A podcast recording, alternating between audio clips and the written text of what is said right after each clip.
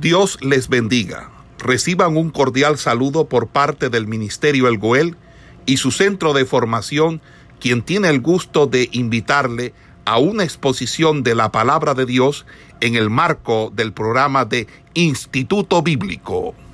Eh, Señor y Dios que estás en los cielos, te doy gracias por este precioso día. Eh, colocamos estas clases delante de ti, Señor. Te pido que te glorifiques en cada una de nuestras vidas y que seas tomando el control, Señor, de todo lo que nos rodea, Dios mío, para poder dar esta clase con calma y que sea usted, Señor, también dándonos la capacidad de entender y comprender, Dios mío, la enseñanza de tu palabra. Te doy muchas gracias. Te pido que nos cubras con tu sangre preciosa y nos guarde. En el nombre de Jesús, amén. Bueno, este, los hermanos que tengan micrófonos encendidos, recuerden que esta clase se graba y no puede haber otro ruido aparte de la profesora. Eh, vamos a estar dando inicio eh, a la clase de hoy de la asignatura de libros históricos. Hoy vamos a estar hablando de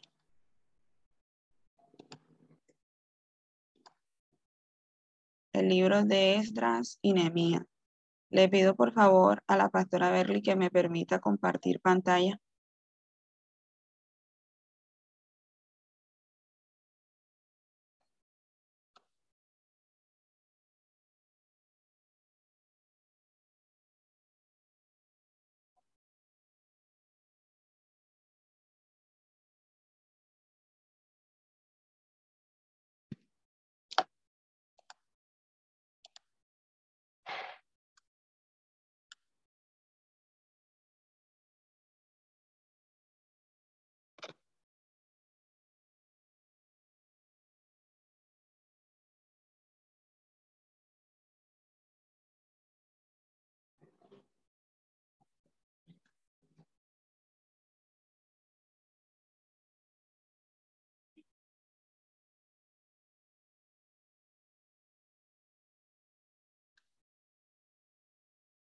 Le pido por favor a la pastora Berly que me permita compartir pantalla.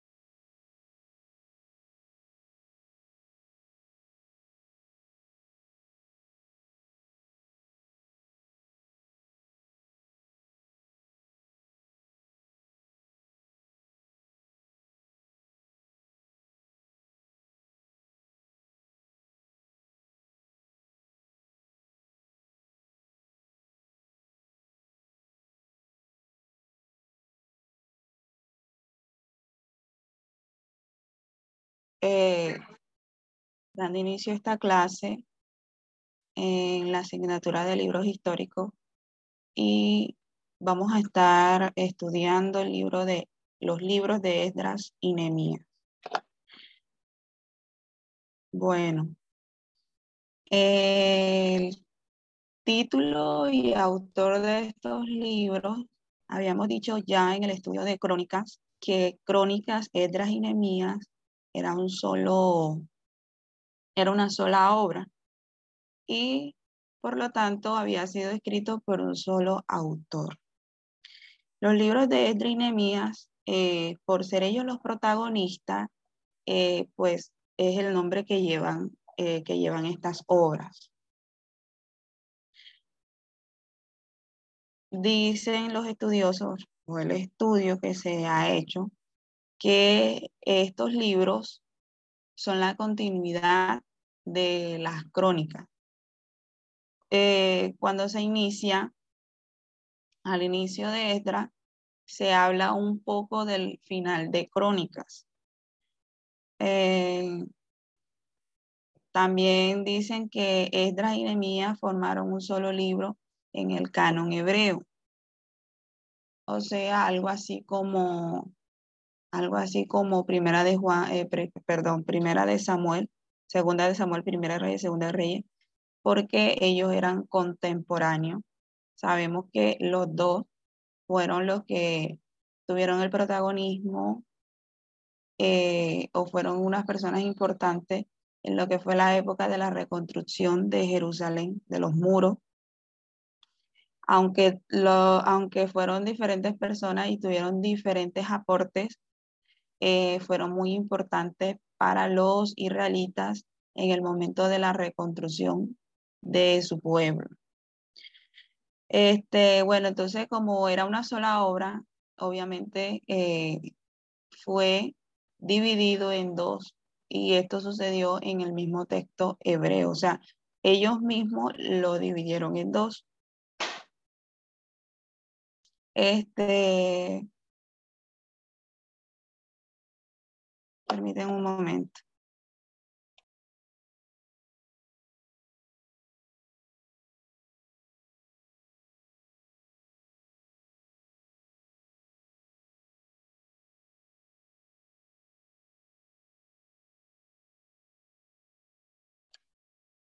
Bueno, este, este libro probablemente fue escrito por la misma persona, eh, o sea, los dos libros fueron escritos por la misma persona y también pues con la misma persona de crónicas.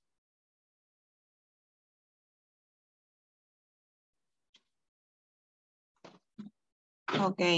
Eh, fue escrito probablemente en Esdras eh, perdón, fue escrito probablemente en los años 400 antes de Cristo, los libros de Esdras y Nehemías. Eh, fue escrito por la misma persona porque usaron la misma fuente de información, documentos, eh, usaron, usaron este,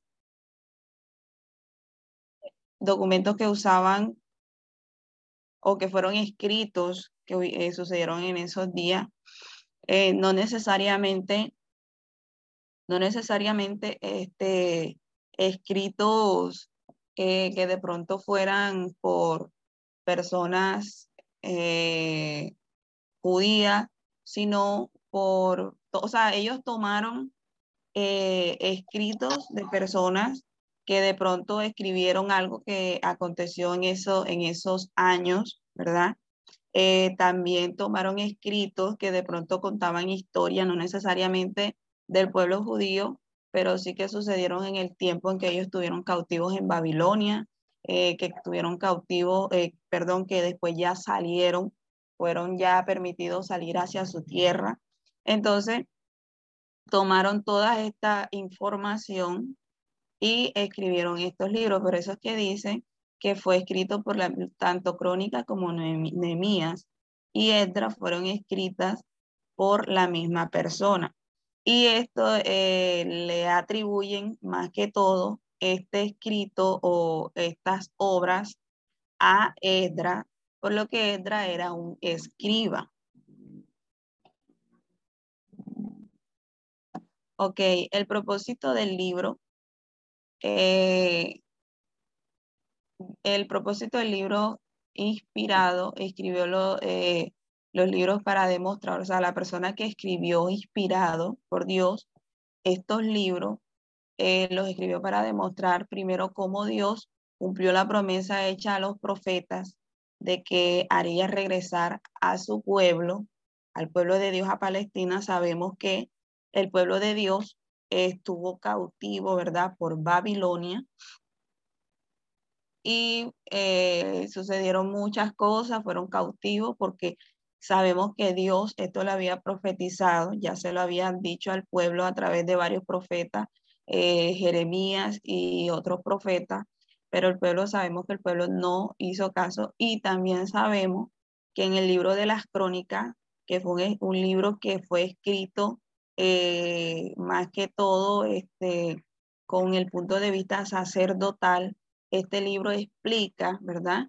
Eh, cuenta la historia que pasó eh, en el tiempo de, de la monarquía, pero más que todo se enfoca en que Dios tenía, en que Dios tenía un remanente o que tenía que cumplir ese pacto que había hecho con su siervo David, que era que eh, de, su simiente, pues vendría el, Mesías. Entonces, más que todo Dios eh, permitió todo esto, porque sabemos que cuando el pueblo se divide, cuando Israel se divide los dos reinos, el otro reino no tiene mucha importancia, y no porque no fuera pueblo de Dios, sino porque sabemos que fue un pueblo que se desvió totalmente, un pueblo que se, que se apartó totalmente, un pueblo que se apostató totalmente y que prácticamente todos sus reyes fueron malos, ¿verdad? Pero el pueblo de la, de, del otro reino, que fue más que todo Judá, y fue donde, donde eh, nació lo que fue la monarquía, y, y de ahí estuvo David, Salomón y su descendencia reinando. Entonces, más que todo, Dios, ese, ese remanente pequeño, lo quería, eh, lo quería guardar o lo quería eh, apartar para que no se fuera a contaminar como sus hermanos lo hicieron, ya que aquellos lo hicieron y este estaban prácticamente ya como siguiendo su mismo caminar. Entonces, eh, el propósito era de Dios cumplir las promesas, ¿verdad? Y también cumplir la, las profecías que ya le habían hecho al pueblo porque eh, estaban desviándose.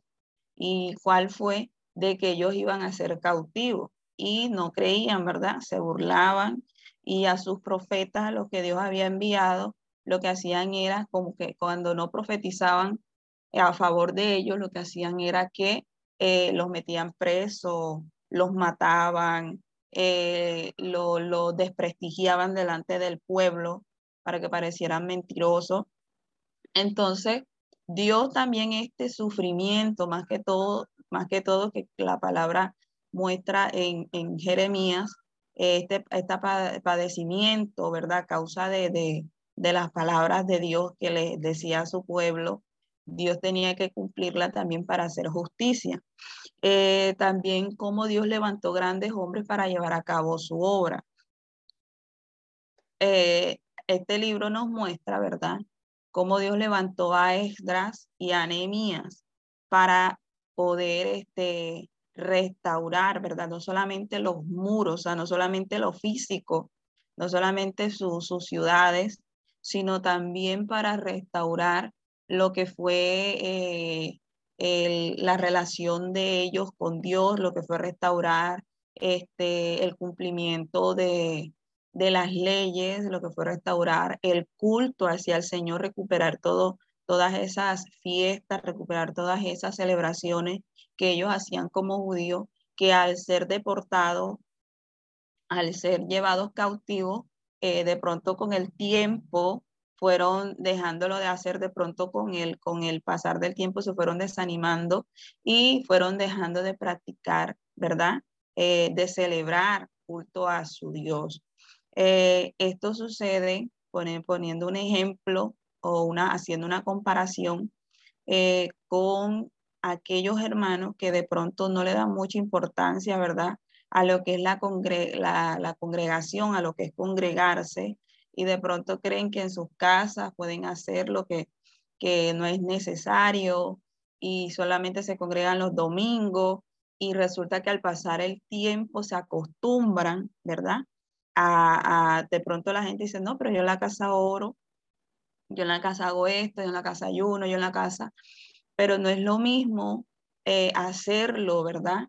Eh, en la iglesia, donde de pronto tienes a un pastor, a un líder que te está animando, porque sabemos nosotros que eh, eh, llegan momentos de desánimo, de apatía, también llegan a nuestras vidas, porque siempre nosotros eh, somos el blanco para Satanás, ¿verdad?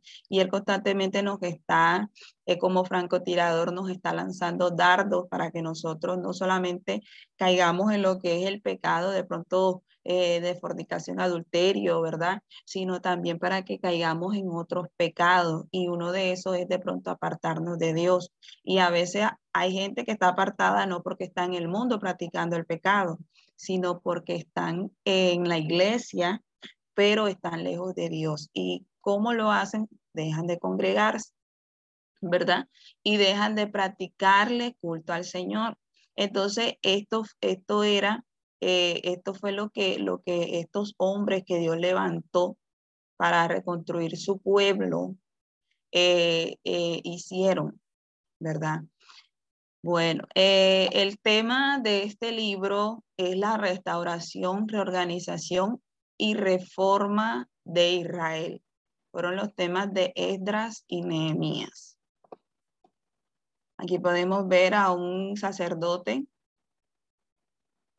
probablemente puede ser Esdra, porque Esdra fue como más dado a lo que fue, eh, a lo que fue la ley, a lo que fue, Esdra estuvo más ah, dado a, restaurar lo que fue la parte cúltica, lo que fue leerle eh, los libros de las leyes a los israelitas y que ellos se dieran cuenta de que habían pecado eh, en contra del Señor porque no estaban cumpliendo las leyes. Y Nehemías fue más dado a lo que fue la reconstrucción de su ciudad. Sabemos que en su libro, cuando lo leemos, eh, él se entristece porque él recibe noticias de que el pueblo estaba reconstruyendo los muros, pero muchos enemigos alrededor lo desanimaban con palabras y también eh, en el momento que estaban construyendo, que no terminaban, venían y le destruían nuevamente, eh, causándole temor, pánico, miedo, y ellos no seguían haciéndolo. Eh, entonces Nehemías fue como más dado a lo que fue la reconstrucción de, las ciudades, de su pueblo, porque le entristecía ver que un día su pueblo estuvo victorioso, estuvo glorioso, ¿verdad? ante muchos reinos y que hoy en día se encontraba destruido. Eh, el autor emplea citas textuales acá donde él muestra de dónde tomó las fuentes para escribir estos libros. Entonces aquí nos dice que tomó documentos contemporáneos a los hechos, lista de los israelitas que volvieron a Judá, eh, porque esos libros muestran, eh, muestran como una lista de personas, de personas de pronto importantes que volvieron a, Judá,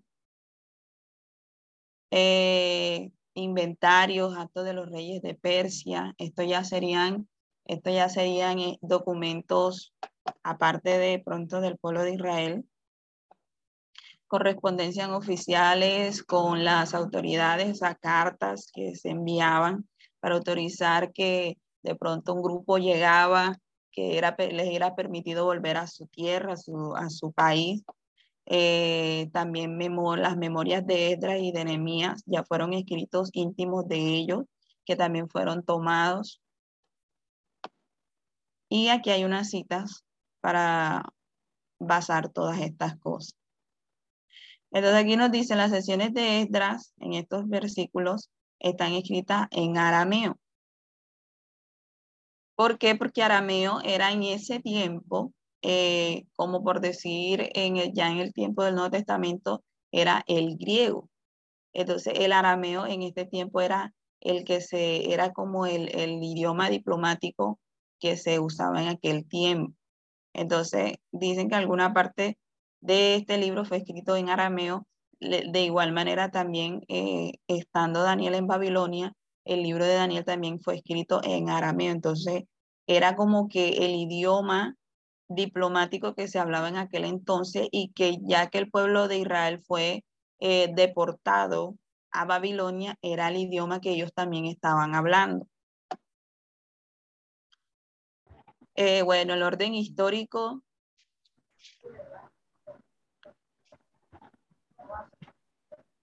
Dice que se realizó en tres etapas y varios bajos dirigentes. Eh, esto nos habla a nosotros, creo que de tres, de tres regresos a Jerusalén, al pueblo de Israel. Fueron como tres salidas que, tuvo el pueblo, eh, fueron tres grupos que salieron, no fue como que el, no fue como que, que dejaron salir al pueblo y todo el mundo fue, no, sino que fueron, este, ¿cómo se llama? Fueron varias salidas diferentes de diferentes pueblos. Probablemente pudo haber, eh, de pronto dejaron salir a los nobles, después dejaron salir a los, a los pobres, después dejaron salir de pronto a los sacerdotes, algo así. Y por eso dice que fueron tres, eh, tres grupos o tres salidas o tres regresos que tuvieron los israelitas a su pueblo. Eh, esto dice el segundo, o sea, la segunda salida fue dirigido por Esdra en los años 458. O sea que Esdra eh, llega a, su país, a Palestina, llega eh, en el segundo viaje. Y ahí es donde inicia su trabajo, su trabajo de restauración. El tercer viaje fue alrededor del año 444 y este fue dirigido por Nehemías. O sea, Nehemías llega en el último viaje ya. Por eso es que Nehemías cuando recibe, recibe este, eh, noticias de que ya varias veces el pueblo había intentado reconstruir, pero no había podido porque sus enemigos lo agobiaban, porque sus enemigos se burlaban, porque sus enemigos los atacaban. Entonces fue cuando Nehemías eh, llega en este tercer viaje y es que eh, Dios le da la capacidad a él de reorganizar todo nuevamente y de esta forma eh, el pueblo pudiera construir, terminar de construir sus muros. Ok.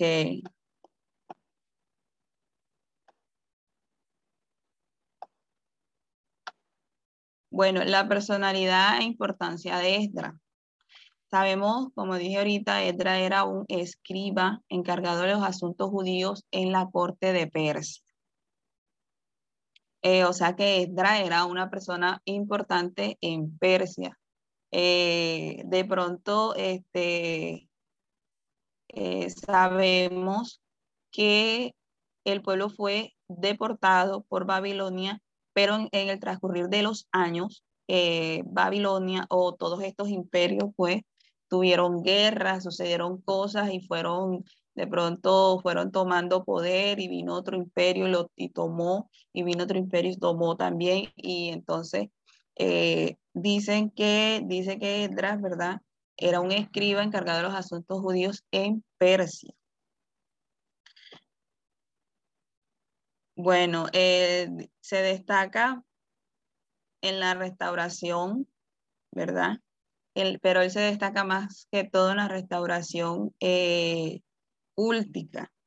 en que el pueblo de Israel volviera a los cultos a su Dios. Por eso es que Nehemías, cuando recibe, Nehemías recibe las noticias, eh, una vez que una de, de las cosas que le dicen es que los, eh, los enemigos se burlaban porque decían que como ellos eh, iban a, reconstruir eh, solamente haciendo culto a su Dios y se burlaban. Pero Netra no se preocupó mucho por lo que fue este, lo que fue la reconstrucción física de Israel, sino por la reconstrucción espiritual del pueblo. Eh, me imagino que orando, ¿verdad? Enseñándole al pueblo a clamar a Dios, enseñándole al pueblo a cumplir las leyes, a, eh, a adaptarse a lo que era la ley de Dios, a guiarse por la ley de Dios, a que ellos vivieran una vida eh, agradable, delante de Dios y delante de los que los rodeaban. Y de esta forma, pues ellos eh, iban a recibir la recompensa de Dios. De pronto Esdra, enseñándole esto al pueblo, eh, les enseñaba más que todo que oraran y que tuvieran paciencia, eh, que tuvieran paciencia ah, y esperaran la respuesta de Dios. Y pues más adelante, pues sabemos que eh, Dios respondió a esas oraciones, porque Dios envía a Anemías y, y fue más que todo dado a la reconstrucción física de Israel. Eh, fue un hombre que supo trabajar y supo eh, animar al pueblo para que trabajara también y no tuviera miedo, ¿verdad? Entonces, eh, la gran comisión de Edra fue explicar la ley a su pueblo y enseñar cómo vivir conforme a ella, es decir, cómo poder aplicar sus preceptos a todos los aspectos de la vida. La ley debería ser la norma de conducta de todos los judíos. Bueno, esto fue lo que le enseñó Esdra. Eh, se convirtió en el padre del judaísmo. Eh, después de, sabemos que después de la monarquía, lo que se levanta es eh, ya lo que es una guía sacerdotal, que a través de Esdra que esto sucede, que ya el pueblo no iba a ser guiado por un rey ni por un juez, porque ya esa época había pasado y no funcionó, sino que ahora el pueblo iba a ser guiado por los sacerdotes. Por eso Crónica es escrito más que todo desde el punto de vista sacerdotal, eh, mostrándole al pueblo todas las consecuencias que, que hubieron, ¿verdad? Al ser desobedientes a Dios y eh, de pronto el premio o, o, la recompensa que ellos podían tener, la bendición al ser sujetos a la ley y, al, al, buscar a Dios y, rendirle culto. Bueno, eh, hay otros datos aquí, es que Esdra hizo según la tradición rabínica, rabina, los rabinos son los, los mismos eh, sacerdotes, pero se daban más a lo que era la, el estudio de la palabra, porque Esdra era más dado a esto. Eh, dicen que él hizo coleccionar y recopilar los manuscritos sagrados de los hebreos. ¿Para eh, lo hizo? Para poderlo leer al pueblo y que de esta forma el pueblo, o sea, escuchara la palabra. Fue una forma como de, de predicarle, que es lo que de pronto hoy en día se hace en la iglesia. Tomamos la palabra de Dios, ¿verdad? Y la exponemos a la iglesia para que así la iglesia de esa forma reciba palabra de Dios, tenga conocimiento y a la vez reciba una fortaleza espiritual, porque sabemos que la palabra es el alimento espiritual de nosotros. Eh, bueno, ya, ya habíamos dicho que es, esos libros fueron escritos en lengua aramea, pero también eh, hizo, eh, hizo recopilar, perdón, todos estos escritos sagrados para pasarlos al arameo. ¿Por qué? Porque como habíamos dicho, era la lengua que se estaba hablando, más que todo porque me imagino que de pronto habían también judíos que muy poco hablaban o leían el hebreo, porque ya hace muchos años que los habían deportado a Babilonia y fue como que la lengua que más eh, tomaron, o sea, fue la lengua que ellos tomaron ya y que hablaban en su diario, en su, en su día a día. Obviamente hubieron, eh, hubieron personas, bueno, no personas, más que todo como Esdras, de pronto escribas, sacerdotes, levitas, personas estudiosas que sí mantuvieron su lengua natal y que siempre quizás lo, la, la mantuvieron leyendo en estos, en estos escritos sagrados, pero hubieron pueblos que de pronto no pertenecían a, a este círculo social y se adaptaron ya más que todo a lo que fue el diario vivir en el lugar donde estaban deportados. También se cree que Esdra tuvo mucho que ver en la selección de los libros que debían ser incluidos en el canon hebreo. Bueno, el bosquejo de Esdra, él nos muestra el primero y el segundo regreso, o sea, el primer y segundo viaje hacia Palestina. Eh, se organiza el regreso a Jerusalén, esto lo podemos ver en el capítulo 1 y capítulo 2, y reconstrucción del templo. Este fue el, intento, ¿verdad?, que hubo eh, para reconstruir el templo del Señor y los muros.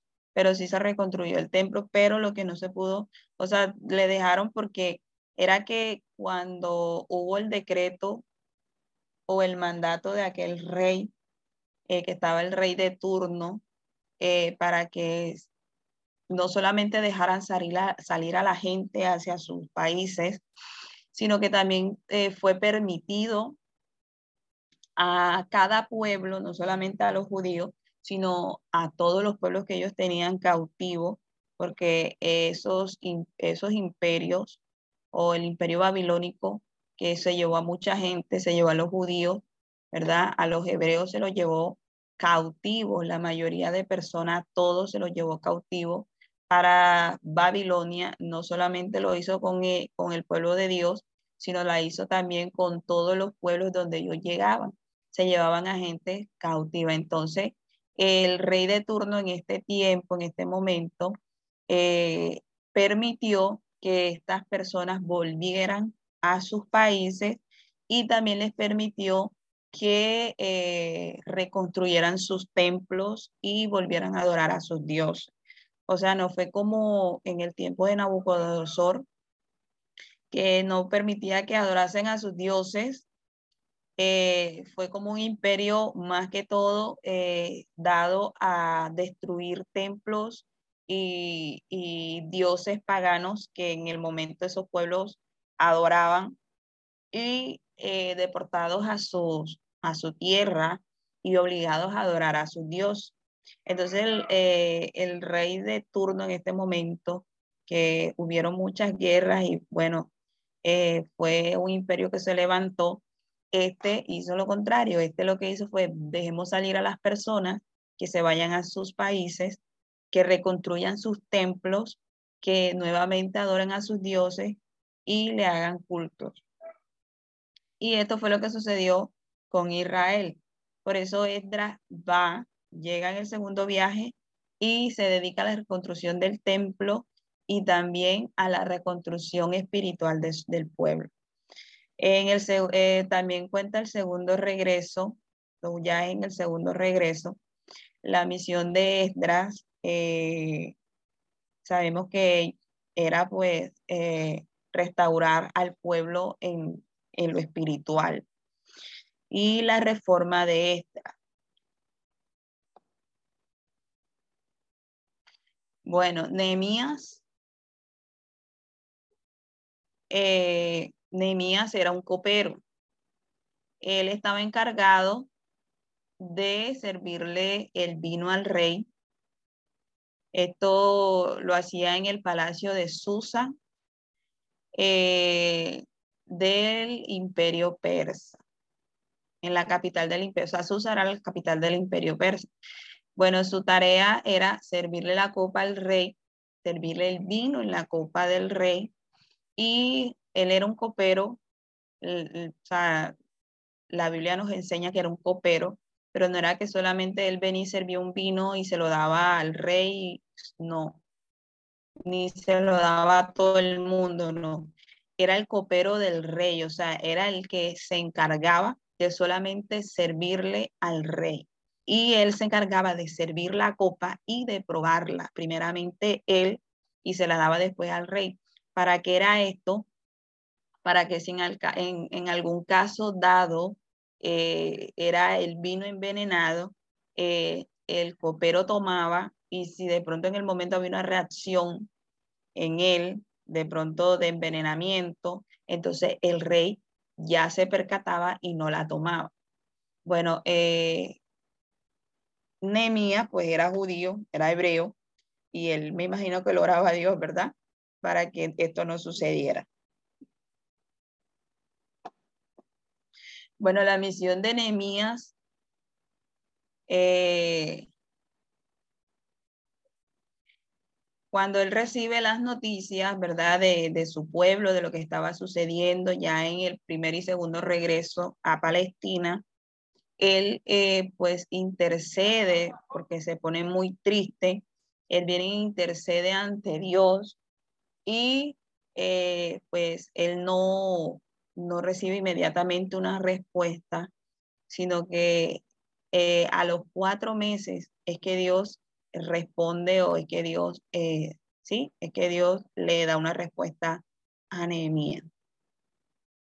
Esto sucede cuando, esto lo dice la Biblia, cuando Nehemías estaba delante del rey sirviendo su copa y el rey le pregunta que porque estaba triste, porque Nehemías mostraba, se mostraba cabizbajo, Nehemías eh, mostraba un semblante diferente al de ya todos los días que quizás le demostraba el rey, y el rey se preocupa y le pregunta qué, le pasa, ya que este semblante que él mostraba, o sea, el estar triste delante del rey, esto no era permitido y esto podía, esto podía ser este, eh, castigado porque no, le, no, no se le era permitido al copero ni a ningún servidor del rey estar delante de él triste.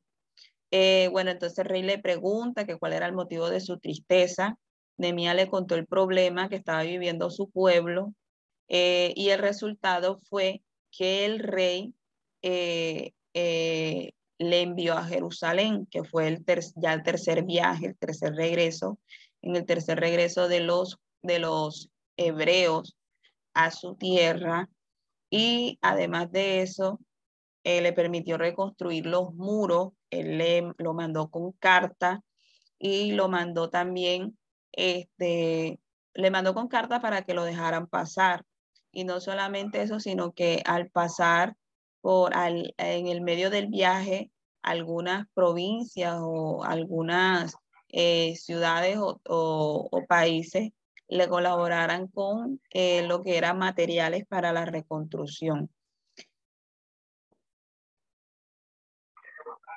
Entonces ya aquí Nemías eh, cuando llega, eh, inmediatamente no comienza a reconstruir, sino que Nehemías espera un espacio de tres días para él eh, inspeccionar eh, lo que estaba sucediendo, para eh, de pronto escuchar lo que, está, lo que decía la gente a su alrededor, para mirar cómo los muros estaban eh, destruidos, para inspeccionar el espacio, el lugar, para inspeccionar de pronto hasta las personas que estaban alrededor, que no, no pertenecían a Israel, pero sí inspeccionar todas esas cosas. Y después de esos tres días fue que él pues animó al pueblo a reedificar los muros. Eh, bueno, Eh, dicen que Nehemías eh, hizo esto para, para así él, bueno, ya que ya más que todo, al él estar triste y, clamarle a Dios en el lugar donde estaba con el, con el rey que le servía, este Nehemías ya se había tomado ese, problema como de él, pero eh, él no llegó inmediatamente, fue mandando inmediatamente, no, él simplemente fue mirando, fue observando y después fue que él actuó. Eh, la obra de Nehemías se puede comparar con la de un pastor sagaz, o sea que él, eh, bueno, aquí, aquí según los estudiosos eh, dicen que él hizo tres pasos. Él inspeccionó primero, Dice la palabra que él salió de noche para inspeccionar los muros de la ciudad. También eh, consiguió cooperación de los demás. O sea, Nehemías le, le, habló a su pueblo, ¿verdad? Y logró, er, eh, logró que los demás cooperaran para la reconstrucción. Y también la terminación eh, o sea, él le demostró a ellos que tenían que ser perseverantes, que no importara nada lo que pasara, ellos tenían que perseverar hasta el fin para que, para que eh, la obra fuera terminada.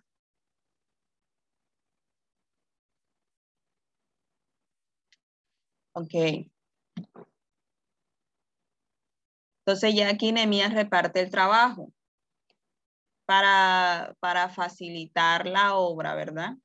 Eh, la, repartió, dice que en 44 grupos de hebreos.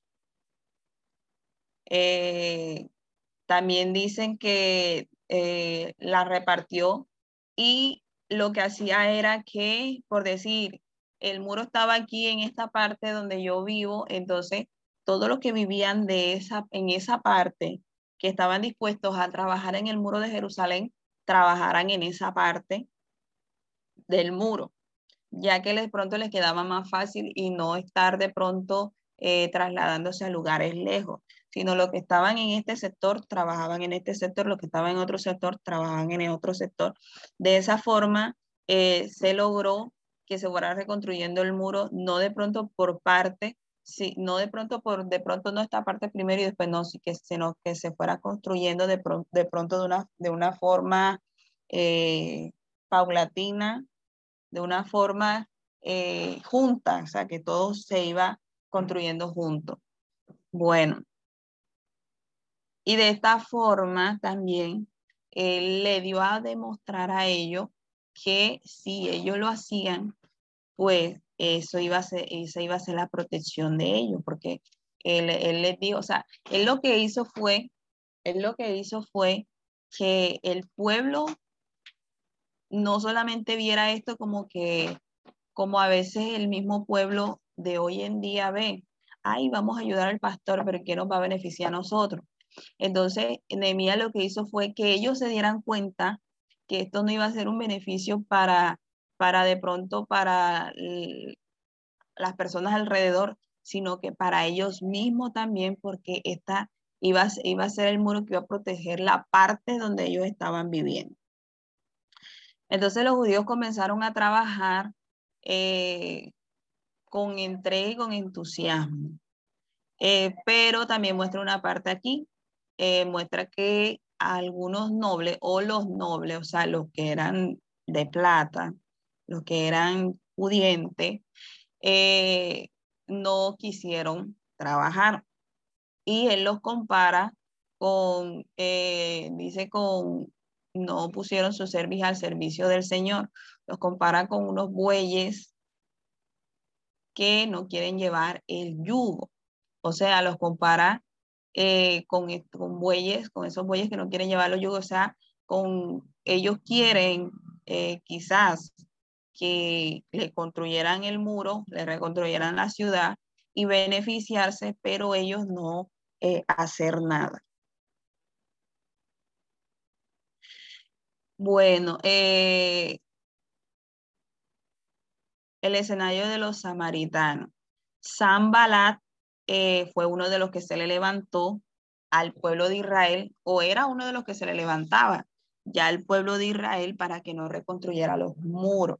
Más que todo, el, el, más que todo el ataque de Zambalá fue psicológico, ¿verdad? Mandándoles amenazas, amenazándolos con el rey, amenazándolos que les iba que le, iban a hacer tal cosa, amenazándolos que los iba a acusar de, alguna cosa. Entonces, Zambalat era un, Zambalat era un, eh, creo que era de Palestina, si no estoy mal, pero él estaba eh, en Samaria y era un líder en Samaria, era como, era como un encargado de Samaria. Eh, también a mí se me había olvidado decirles que en Esdras, una de las cosas que hizo, aparte de, restablecer cultos y, las leyes de Dios, fue que eh, hizo que el pueblo de Israel, y creo que por esto fue una de las cosas que este hombre se levantó, y era que el pueblo de Israel ya no estuviera de acuerdo con los samaritanos, porque sabemos que también en lo que fue en lo que fue eh, la destrucción de Samaria, porque no solamente lo hicieron en Judá, sino otros reinos también tomaron de la otra parte de, de Israel, el otro reino. Entonces todos, todos los que fueron, eh, todos los que eran hebreos fueron sacados de Samaria, que en ese momento creo que era la capital, y eh, fueron llevados también cautivos y ahí metieron fue personas de otras partes. Después comenzaron a, pasar sucesos extraños, eh, el del mismo Dios, de parte de, del mismo Dios, y ellos lo que trajeron fue sacerdotes y para que hicieran lo que los otros no podían hacer, porque creo, no estoy seguro, no recuerdo, pero creo que se, eh, habían leones que se los estaban, los estaban matando. Entonces, eh, bueno, ahí metieron entonces lo que fue eh, hebreos y personas de otras partes con otras creencias y ellos se mezclaron. Al momento de mezclarse, el de, mezclarse, de mezclarse, el pueblo de Israel este, se apostató. Entonces Samaria, más que todo, tenía como una mezcla, adoraban que a Dios y también adoraban a dioses. Entonces Esdra lo que le hizo a, este, a de esta parte del pueblo de Judá o del reino de esta parte fue eh, decirles a ellos, eh, no tienen que aceptar que Samaria está bien. O sea, de pronto para estar en bien con ellos, lo que hacía el pueblo, este pueblo era eh, aceptar las cosas, estar de acuerdo con ellos, sabiendo que Samaria estaba mal delante de Dios. Entonces, Edra le dijo que no, no lo podían hacer porque este, en realidad ellos no estaban bien con Dios. Entonces, eh, me imagino que una de las cosas por las que se levantaron estos, estas personas eh, fue por eso. Entonces, eh, Zambalá se levanta, ¿verdad? Y comienza a, a llamarle a los, a los judíos o a los hebreos débiles que, que como les dijo ahorita, ellos creían que iban a reconstruir la ciudad. Está como diciendo, ustedes creen que adorando a Dios van a, van a, Dios va a venir, va a mandar un poder y les va a levantar los muros. Se burlaban, se burlaba de ellos. Y esto hacía que los israelitas se desanimaran. Pero Nehemías, ya que estaba Nehemías, eh, ya en este tercer viaje que llegó, Nehemías lo que hacía era alentar al pueblo y Nehemías le decía que no, eh, que no, que no prestaran atención.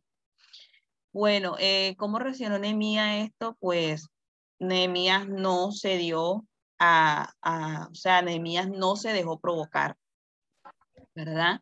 Sino que Nehemías guardó silencio y continuó trabajando. Eh, también Nehemías cuando volvió a, su tierra, que fue algo que se me olvidó también decirle, es que Nehemías eh, aceptó que fueran con él guardas del rey, también aceptó la ayuda del rey en, en, lo que fueron cartas, en lo que fueron materiales que le dieron de otras provincias. ¿Y por qué lo hizo? No lo hizo de pronto porque, bueno, algunos dicen que de pronto porque no tenía una fe muy, muy, muy, no era, dicen que no era tan espiritual, que no era tan espiritual eh, en lo que, eh, a diferencia de Esdra, sino que eh, por eso se aceptó. Pero algunos dicen que lo hizo con una estrategia y la estrategia fue que los, sabiendo ya que habían enemigos alrededor, ellos pudieran ver de que él tenía el apoyo del rey. Ok, entonces Nemía lo que siguió fue trabajando y no le prestó atención.